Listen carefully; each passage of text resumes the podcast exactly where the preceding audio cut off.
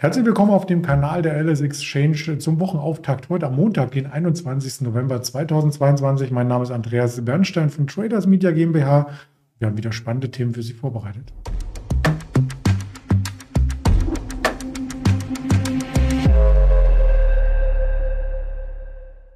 Natürlich mit einer Präsentation und einem Händler von der LS Exchange aus Düsseldorf. Das äh, wird der Daniel sein. Nach dem Risikohinweis werde ich ihn auch gleich zuschalten, denn all das, was wir jetzt in den kommenden zehn Minuten rund von uns geben, ist reine Informationsverarbeitung. Ganz objektiv, keine Handelsempfehlung und keine Anlageberatung. Und da ist auch schon der Daniel. Guten Morgen nach Düsseldorf. Hallo Andreas, guten Morgen. Wir müssen uns erstmal den DAX genauer anschauen. Dieses Phänomen, dass er leicht ins Minus läuft, das haben wir die ganzen letzten Wochen erlebt und dann gab es fast immer wieder ein Reversal. Meinst du, es könnte heute auch so verlaufen? Ja, es könnte durchaus sein. Also genau, wie du gerade gesagt hast, es ist äh, nicht untypisch die letzten Wochen. Ich glaube, wir sind jetzt äh, übergeordnet schon sieben Wochen, äh, haben wir immer positiv geschlossen im DAX. Ähm, ja, es ist irgendwie äh, spannend. Äh, morgens sind die Leute noch so ein bisschen pessimistisch, denken sich vielleicht auch, hm, wir sind jetzt schon ganz gut rangelaufen die letzten Wochen. Ähm, vielleicht nimmt man mal ein paar Gewinne mit oder äh, geht sogar mal eine Short-Position ein und dann am Nachmittag, ähm, manchmal so um die Mittagszeit herum oder wenn irgendwelche wichtigen Daten kommen, 13.30, 14 Uhr oder wenn die ähm, äh, US-Börsen um 15.30 Uhr aufmachen, dann ähm, scheint der DAX irgendwie so ein bisschen wieder beflügelt zu sein. Und ähm, ja, ich bin gespannt, ob es heute auch soweit sein wird. Ja, weil auch in den USA das Sentiment sehr, sehr bullisch ist. Wobei, das muss ich im Kopf noch so ein bisschen zusammenkriegen. Vielleicht kannst du mir dabei helfen. Wir haben ja in den USA nachgebende Erzeugerpreise, die sind um 8% nur gestiegen. In Deutschland heute Morgen aber gemeldet mit 35% Anstieg die Erzeugerpreise. Also bei uns sind die Daten schlechter als in den USA. Trotzdem läuft der DAX besser als die Wall Street. Warum das? Ja, der DAX läuft besser als die Wall Street. Ähm, wenn die Daten heute Morgen reingekommen sind, sieht man es aber trotzdem am äh, Euro. Der Dollar ist heute wieder ein bisschen, ein bisschen stärker. Da scheinen die Leute dann irgendwie wieder so ein bisschen den, den sicheren Hafen äh, im Dollar zurückerkannt zu haben.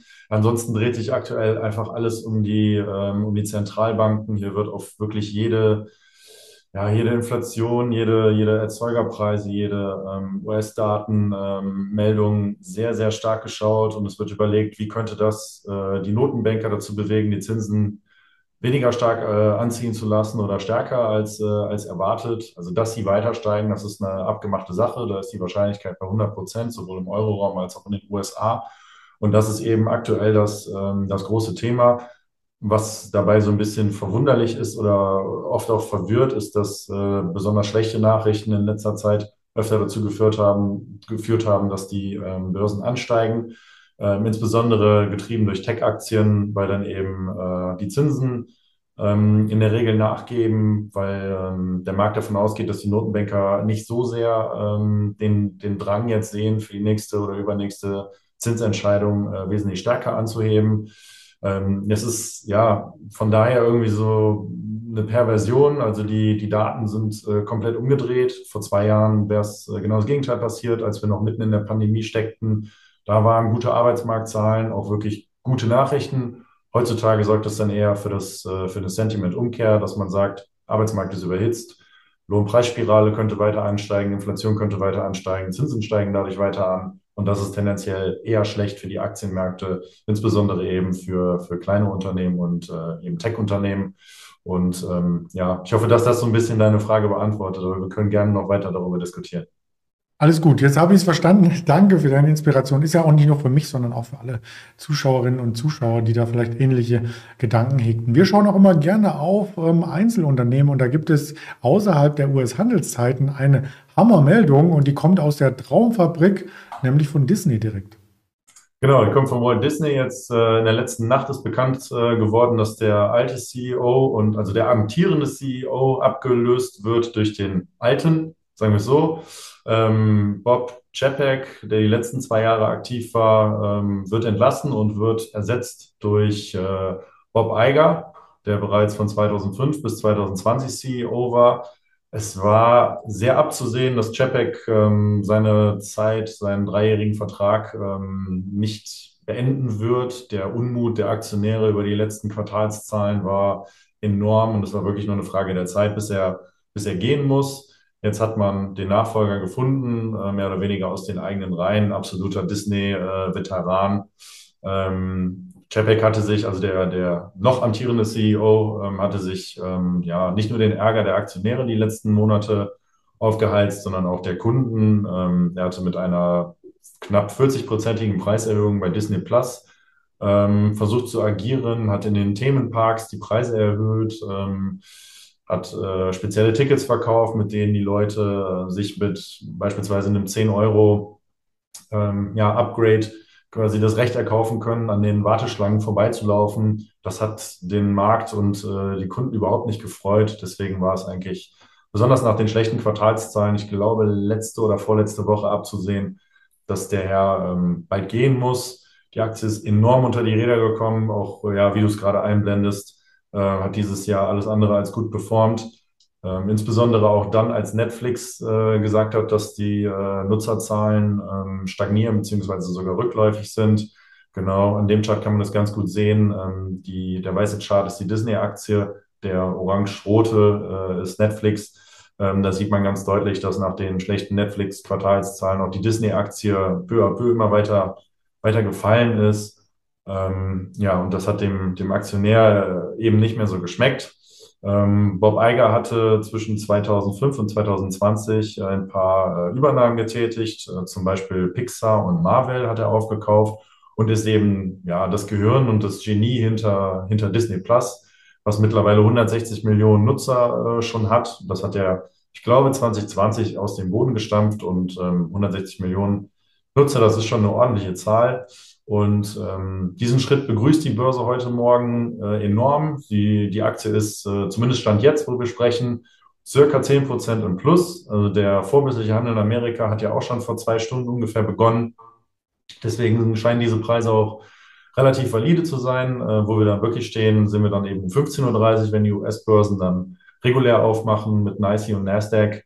Ähm, gab auch schon ein paar Analystenkommentare. Zum Beispiel hat Wells Fargo sich heute Morgen gemeldet und gesagt, dass die sehr optimistisch sind, dass dieser CEO-Wechsel ähm, das Ruder äh, rumreißen kann, weil sie eben sagen, ähm, Eiger ist der, der Guru und ähm, absolut das Herz von, von Disney und von Disney Plus. Und darüber ähm, definiert sich das Unternehmen ja mittlerweile auch ein bisschen. Allerdings mag nicht jeder diesen Schritt. Es gibt einen aktivistischen Investor, Tryon heißt der, der nach den schlechten Zahlen von vor zwei Wochen äh, ein großes Aktienpaket ähm, eingekauft hat im Wert von circa 800 Millionen. Ähm, die möchten Eiger nicht als CEO sehen. Sie haben gesagt, sie werden versuchen, dagegen vorzugehen, weitere Aktien zu kaufen, um dann ähm, ja, so viel Stimmen, äh, Stimmgewicht zu haben, dass Eiger möglichst bald dann wieder auch äh, gehen muss, weil sie sagen, ähm, er hat 15 Jahre agiert, hatte aber am Ende dann irgendwie nicht mehr so richtig die, die Version und äh, man müsse jemand anderen finden, ich bin gespannt, wie das ausgeht. Ich kann mir eigentlich nicht vorstellen, dass ähm, Eiger jetzt direkt wieder irgendwie gehen muss. Ich glaube, er hat den Vertrag für zwei Jahre unterschrieben, ähm, ist mittlerweile auch schon 71 Jahre alt. Er wollte eigentlich seine Rente genießen, aber ja, wenn der ehemalige Konzern anruft und fragt, ob man nochmal helfen könnte, dann ist es wahrscheinlich auch schwierig für so jemanden Nein zu sagen. Wer weiß, ob wir in 50 Jahren auch nochmal zum Interview gerufen werden. Das äh, ist eine berechtigte Frage, ja. Aber für die Aktionäre ist es ja auch gut, selbst wenn der, der pessimistisch ist, ähm, Aktien kauft, um dann irgendwann später abzustimmen, er kauft ja erstmal Aktien. Genau, richtig. Das sorgt auch auf jeden Fall erstmal für, für ein bisschen äh, ja, Druck nach oben in der Aktie. Ähm, ich könnte mir auch tatsächlich vorstellen, dass es jetzt ähm, dieses Reversal, was wir jetzt auch die letzten Tage schon gesehen haben, dass das jetzt erstmal auch weitergeht. Ähm, Aktie ist schon enorm runtergekommen dafür, dass es ja eigentlich ein, ein sogenannter Value-Titel ist, der auch eine kleine Dividende zahlt. Ähm, wie gesagt, würde mich nicht wundern, ähm, wenn es bei der Disney-Aktie die nächsten Tage oder Wochen im, im Mittel zumindest auch erstmal positiv weitergeht. Mhm. Apropos Eignerwechsel, wir haben das Ganze ja bei Adidas beobachtet und der Chef, der kam von äh, Puma und trotzdem ist Puma jetzt nicht komplett unter die Räder gekommen. Beide sind gerade von vertretenen äh, Personen oder von Vertretern geführt, beide Unternehmen, denn der Chef darf erst bei Adidas am 1.1. loslegen und bei Puma ist jetzt auch erstmal der äh, Finanzvorstand nachgerückt und die WM in Katar hat angefangen. Gibt es da positive Abstrahleffekte? Ja, genau. Also ich, ähm, das ist, äh, ich meine, es war der Marketingvorstand, der ähm, neuer CEO beim, bei Puma geworden ist, aber vielleicht war es auch der CFO. Müssen wir später nochmal nachschauen. Äh, genau, der alte äh, CEO äh, Gulden ist zu Adidas gegangen, eigentlich nur auf die andere Straßenseite. Die beiden Unternehmen haben ihre Konzernzentrale ja ähm, relativ nah aneinander ähm, und äh, sind seitdem äh, enorm im Fokus auch der, der Berichterstattung hier in Deutschland. Äh, kurz zum Hintergrund, bei Puma ist ein äh, Großaktionär, ist eine Familie aus Frankreich, die Familie Pinot mit einer 25-prozentigen Sperrminorität, ähm, ja, involviert. Ähm, Adidas und Puma, aber auch Nike haben Probleme aktuell so ein bisschen wie eigentlich alle Unternehmen im äh, Bereich Konsum äh, besonders bei Kleidung mit äh, Lieferketten, die unterbrochen wurden, zum Beispiel durch neuerliche Lockdowns in China, aber ganz viele Probleme auch in anderen asiatischen Ländern. Ähm, das nächste Problem ist, dass die äh, Chinesen bzw. die chinesische Regierung zum Boykott von westlichen Produkten aufgerufen hat. Auch hier leiden Adidas und Puma, ähm, weil versucht wird, durch den chinesischen Konsumenten mehr chinesische Kleidung zu kaufen. Puma ist allerdings nicht so stark betroffen von dem Problem wie Adidas und Nike, weil das, äh, ja, das, das Exposure, also die, der Umsatzanteil von Puma in China noch wesentlich geringer ist als der von Adidas. Also die haben wirklich da ein größeres Problem. Dann ist das nächste Problem der höhere Euro. Äh, das ist ähm, besonders beim Import äh, nicht, nicht, ganz so, nicht ganz so schön für Puma.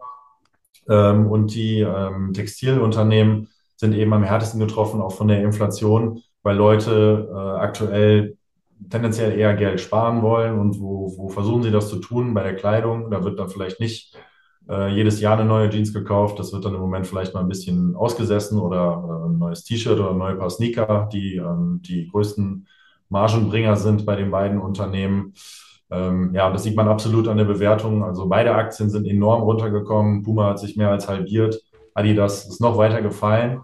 Äh, allerdings hat sich auch die Bewertung halbiert und deswegen ähm, hat das einige ja, vermeintliche Schnäppchenjäger die letzten Wochen bei Puma auf den Schirm gerufen, weil die sagen, ähm, Aktie ist unterbewertet, die Umsätze sind weiterhin ähm, konstant steigend ähm, im, im äh, hohen einstelligen bis äh, niedrigen zweistelligen Bereich. Also das Wachstum ist weiterhin intakt. So, und jetzt haben wir die WM nicht mehr nur vor der Haustür, jetzt sind wir mittendrin. Und ähm, dort habe ich auf einem Chart von äh, Statista mitgebracht, wie viele, wie viele von den Ausrüstern ähm, die WM ja, begleiten. Und da sehen wir, Nike ist ganz vorne mit 13, mit 13 Teams. Adidas, wozu auch die deutsche Nationalmannschaft, glaube ich, gehört, äh, stattet sieben aus. Puma sechs. Und ähm, in der Vergangenheit hat sich immer gezeigt, dass es äußerst hilfreich ist, äh, wenn der Weltmeister durch das eigene Unternehmen ausgerüstet wird ähm, ich bin nicht ganz sicher, ob Puma da den äh, Favoriten äh, im Petto hat oder ob der nicht doch eventuell bei Nike und bei Adidas zu finden ist. Ähm, sollte es aber in die Richtung gehen, ist da bestimmt noch ein Auge drauf zu werfen, weil meistens werden im Nachgang von so einer WM immer oder oft äh, wesentlich mehr Trikots vom, äh, vom Gewinner verkauft als von irgendwelchen anderen Teams. Und ähm, das ist vielleicht auch noch so ein kleiner Side-Fact, den man betrachten könnte, wenn man sich die WM im Fernsehen äh, anschaut. Woher kommen denn die Trikots? Ich glaube, da hatten wir auch mal eine Sondersendung zusammen über die EM, war das dann vor, vor zwei Jahren, genau. die Sportartikelhersteller hatten. Ja, lass uns gerne bei der WM äh, bleiben und da wird nicht nur Sportkleidung aufgetragen, da muss auch gegessen und getrunken werden. Und da gibt es einen Begriff, ähm, den wir näher erläutern möchten, das ist das Rainbow Washing. Dem wird nämlich jetzt äh, McDonald's und Coca-Cola bezichtigt. Ja, ich bin da ehrlich gesagt nicht so hundertprozentig tief im Thema, aber es ähm, ja, hat auf jeden Fall was mit den Regenbogenfarben zu tun was der katarischen äh, Regierung ähm, so ein Dorn im Auge ist. Ähm, hier gibt es ganz viele Kontroversen, ähm, was Mannschaften tun. Äh, hier wird zum Beispiel besprochen, dass ich glaube, Harry Kane, der, der ähm, Kapitän der britischen Nationalmannschaft, immer mit einer Regenbogenbinde aufläuft, dass ähm, die FIFA unter Umständen vorhat, äh, das mit einer gelben Karte zu belangen. Ich glaube, Manuel Neuer läuft mit einer gleichen Binde auf. Ähm, ja, und Coca-Cola und McDonald's versuchen da halt irgendwie auch so ein bisschen ähm, sich da nicht den Ärger der katarischen, äh, des, des Emirs äh, aufzuhalsen, wollen aber auf der anderen Seite natürlich auch nicht die Kunden äh, verschrecken, indem sie äh, gewisse Sachen weglassen. Ja, ist äh, heikles Thema, glaube ich, aber ähm, das soll jetzt nicht heute das Thema, das Thema der Sendung sein, glaube ich. Ähm, Coca-Cola, äh, ähnlich wie McDonald's, ist eine der wenigen Aktien, die dieses Jahr positiv abschließen könnten. Sie sind trotz des äh, Kriegs in der Ukraine, ähm, den man äh, auch am Chart ganz deutlich sieht, Anfang März äh, erstmal um über 10 Prozent eingebrochen, haben sich aber relativ schnell wieder erholt. ähm, profitieren ähm, ja sehr stark von einer extrem loyalen ähm, ja, Kunden, äh, Kundenvolkschaft. Ähm, die haben kürzlich auch Quartalszahlen gebracht, die sich sehr sehen lassen konnten, waren über den Erwartungen. Sie haben den Umsatz deutlich gesteigert, obwohl sie in einigen Segmenten bei der Menge Einbußen hinnehmen mussten. Das haben sie aber wettgemacht, indem sie ähm, Preise um teilweise bis zu 15 Prozent anziehen lassen haben. Und die Leute haben es äh, überwiegend zumindest trotzdem nachgefragt. Also hier sind die Preise stärker gestiegen, als die Menge gefallen ist. Spricht sehr für die äh, Marktmacht von Coca-Cola, also dass die Leute nicht auf einmal anfangen, ähm, die, die Billig-Cola oder No-Name-Cola zu trinken, sondern bei Coca-Cola bleiben. Ähm, das kann man natürlich ausnutzen und in so Phasen wie gesteigerter Inflation aktuell überall auf der Welt sind die Kunden bei so Preissteigerungen wahrscheinlich auch eher nachsichtig, weil sie sagen, es macht irgendwie jeder, dann muss es auch Coca-Cola machen. Ähm, ich wechsle aber trotzdem deswegen nicht. Und ähm, das hat der Aktie eben auch äh, besonders geholfen. Das Segment, was am stärksten gewachsen ist von der Menge her, ist äh, Coke Zero. Also hier sind die Preise, aber auch die ähm, Mengen angestiegen. Ähm, ja, und da kommt dann eben auch noch so ein bisschen Fantasie her. Sowohl Coca-Cola als auch der große Konkurrent Pepsi ähm, zahlen zwischen zweieinhalb und drei Prozent Dividendenrendite. Ist also auch ein interessanter Wert, nicht nur für Value-Investoren, sondern auch für ähm, Dividenden, Dividendenjäger. Beide Unternehmen wachsen immerhin weiterhin zwischen, ähm, ja, zwischen fünf bis zwölf Prozent, je nachdem, ähm, worauf man so schaut. Also es sind durchaus keine, keine stagnierenden Unternehmen. Ähm, und ja, wie gesagt, beide äh, year to date im Plus und ähm, würde mich nicht wundern, wenn, äh, wenn es auch bis zum Ende des Jahres so bleibt.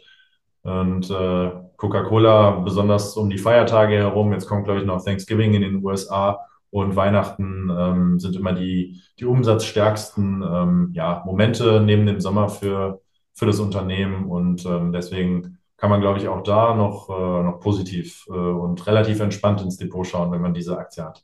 Da kommt der Coca-Cola-Truck vorbei zum Beispiel und auch der Weihnachtsmann, so wie er gezeichnet wird, mit dem roten Umhang. Santa Claus ist übrigens eine Erfindung aus der Marketingabteilung von Coca-Cola, dass der so aussieht. Ja, das stimmt. Ich glaube, ich war auch als Kind mal da. Da sind die mit dem, äh, mit dem Weihnachtstruck nach Düsseldorf gekommen vor den, äh, vor den äh, Schlossturm. Ähm, das ist, glaube ich, für Familien, vor allem mit, mit kleineren Kindern, immer noch irgendwie äh, eine coole Sache. Ich weiß gar nicht mehr, ob es die in Deutschland noch gibt. Ich habe zumindest lange keinen mehr gesehen. In Amerika gibt es die auf jeden Fall noch. Und ähm, da sorgt das auch immer wieder für, ja, für Aufsehen. Ja, man muss froh sein, aber wenn man die Produkte kriegt, denn gerade Edeka und so weiter, Handelsriesen, verbannen teilweise Produkte. Also da gibt's ja auch dann äh, Mars, äh, Snickers und solche äh, Sachen dann nicht mehr, ähm, wenn man sich nicht auf den Preis einigen kann. Die Preiserhöhung muss auch durchgedrückt werden. Richtig, die Preiserhöhung muss vor allem von den Discountern oder von den, ähm, ja, von den Großhändlern, Einzelhändlern angenommen werden. Ähm, wobei ich jetzt aber gelesen habe, dass insbesondere ähm, sogenannte Hard Stelzer, das sind so äh, alkoholische Mischgetränke, mit äh, Whisky oder Gin oder was auch immer ähm, besonders in Deutschland aus dem Sortiment genommen werden, weil die Nachfrage einfach nicht da ist, wie zum Beispiel in England und in Holland äh, oder in den USA. Also betrifft es insbesondere diese Produkte, die aus dem Sortiment fliegen. Aber der äh, ja, allgemeine äh, Coca-Cola oder Zero oder Leittrinker muss sich, glaube ich, keine Sorgen machen, dass die Produkte in Deutschland aus dem, äh, aus dem Segment äh, oder aus dem Sortiment verschwinden. Okay, das ist eine gute Info und dann schauen wir gerne mal, was es noch für Unternehmensinfos gibt, denn Quartalszahlen bis Thanksgiving sind auch noch auf der Agenda Heute kommt zum Beispiel eine Jacobs, da geht es auch drum um Getränke, Kaffee und äh, Teesortimente. Nachbörslich dann ist Zoom Video Communications eine Dell und am morgigen Tag dann auch noch eine Hewlett Packard und eine Dollar Tree, die wir ja haben. Mittwoch eine John Deere, also äh, Rasenmäher und äh, Traktoren sind sicherlich auch äh, gefragt. Äh, die Erzeugerpreise hatte ich schon genannt, die kamen heute Morgen über die Ticker. Ansonsten haben wir aus den USA nur ein paar Auktionen. Anleihen und 1430 den Chicago Fed Nationalen Aktivitätsindex, aber den ganzen Tag über natürlich die Social Media Kanäle. Laden wir Sie gerne ein. Dazu folgende Links gibt's unter dem Video. Dann ganz lieben Dank für deine ausführliche Expertise.